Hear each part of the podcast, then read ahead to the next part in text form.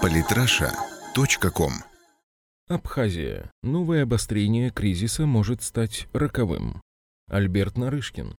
Чтобы правильно оценить текущую ситуацию, надо вспомнить историю с отстранением от власти предыдущего президента Абхазии Александра Анкваба, закончившуюся добровольной отставкой последнего 1 июня 2014 года. Рауль Хаджимба тогда находился в оппозиции и являлся одним из ее лидеров. Вообще, это была уже четвертая его попытка возглавить республику, если считать и время ее вхождения в состав Грузии, и период ее независимости. А тогда, в 2014 году, оппозиционные силы сумели достаточно сильно раскачать ситуацию. Ситуация вообще в некоторых чертах напоминала приход к власти в Грузии Михаила Саакашвили, которое Москва поначалу приветствовала, потому что в Сухуми в тот момент тоже находились посредники из Москвы Владислав Сурков и Рашид Нургалиев, которые должны были помочь найти компромисс между властью и оппозицией. Но, судя по многим факторам, скорее подталкивали Анкваба к мирному уходу и расчищали дорогу для Рауля Хаджимба. Собственно, в этом не было ничего дурного, потому что Абхазия полыхала, маячила вполне реальная возможность кровопролития, а действующий президент Анкваб настолько вызывал отторжение в элитах и народе, что его уход казался оптимальным решением. И в этой части был достигнут успех. Анкваб добровольно ушел в отставку в соответствии со всеми нормами Конституции.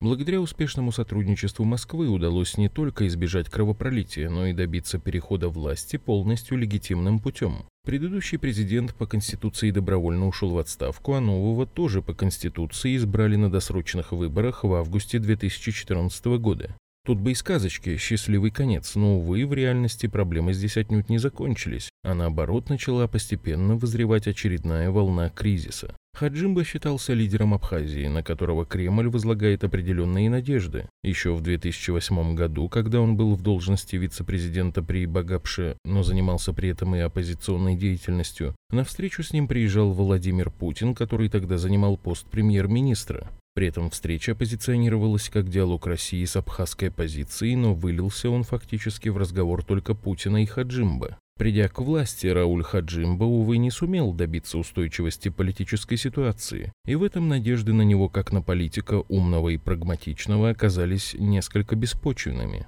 Во-первых, он сумел разругаться с Координационным советом, в который входил и который фактически был главным органом оппозиции по смещению Анкваба. Одна из основных претензий, которые предъявляются правительству Хаджимбы, заключается в том, что многие представители прежней власти времен Анкваба сохранили свои позиции. В результате значительное число тех, кто в предвыборную кампанию 2014 года входил в Координационный совет оппозиции и тем самым привел Хаджимбу к власти, сейчас выступают против него. Очевидно, это не может быть расценено как провал политика, не сумевшего найти компромисс между кланами, а плоды этого раздора Абхазия пожинает сегодня. Во-вторых, афера с референдумом, в которую он позволил себя втянуть стратегически, является очень плохой игрой. Начать с того, что для такого референдума нет оснований. Президенту не выдвинуто никаких обвинений, оснований для его досрочной отставки нет, и решать сиюминутные вопросы устойчивости своего кресла такими сомнительными способами – это означает лишь создавать скверные прецеденты на будущее, когда судьба главы государства ставится в зависимость от неправовых инициатив и действий. При этом, если Хаджимба выиграет, то оппозиции ничуть не убавится поводов для претензий. Можно будет разыгрывать карту подтасовок на выборах, нарушений при голосовании и подсчетах и так далее.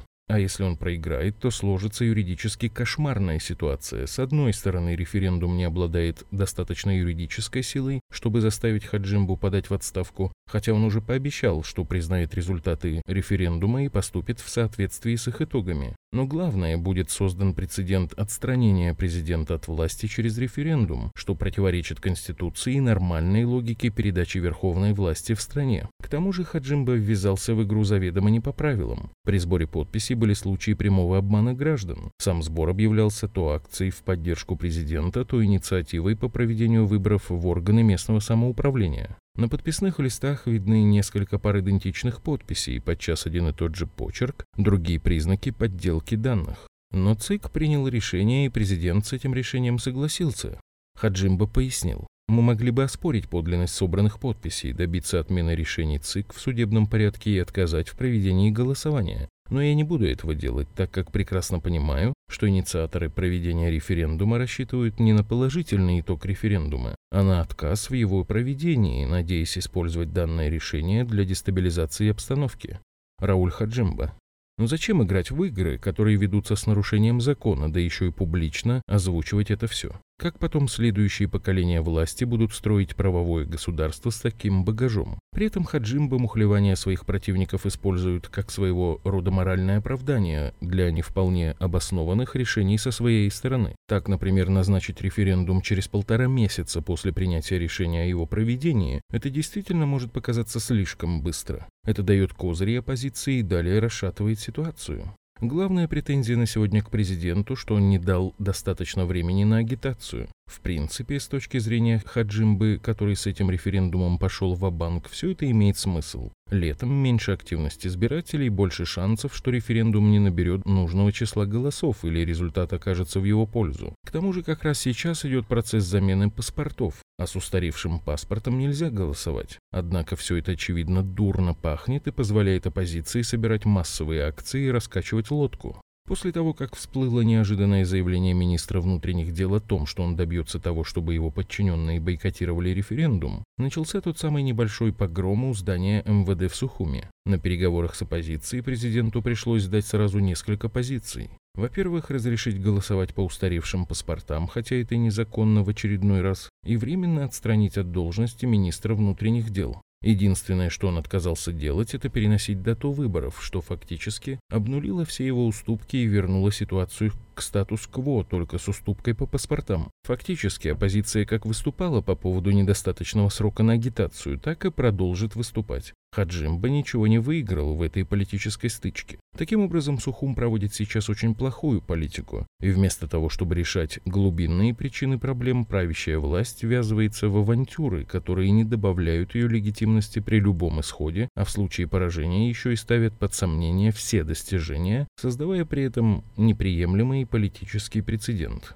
Хуже этого еще и то обстоятельство, что Россия, видимо, ничуть не наученная уроками Украины, совершенно не занимается ситуацией в Абхазии, которую кому как не России опекать. Вместо того, чтобы превратить этот регион в витрину региона, его превращают в пугало. Даже в Грузии, где скандалов хватает, и то намного спокойнее, чем в Абхазии. Ошибочно считается, что у России есть дела поважнее. А Абхазия с почти полным отсутствием опыта самостоятельной государственности сама как-то уравновесит все кланы, разрешит противоречия и создаст устойчивую систему сдержек для всех сил политических и экономических.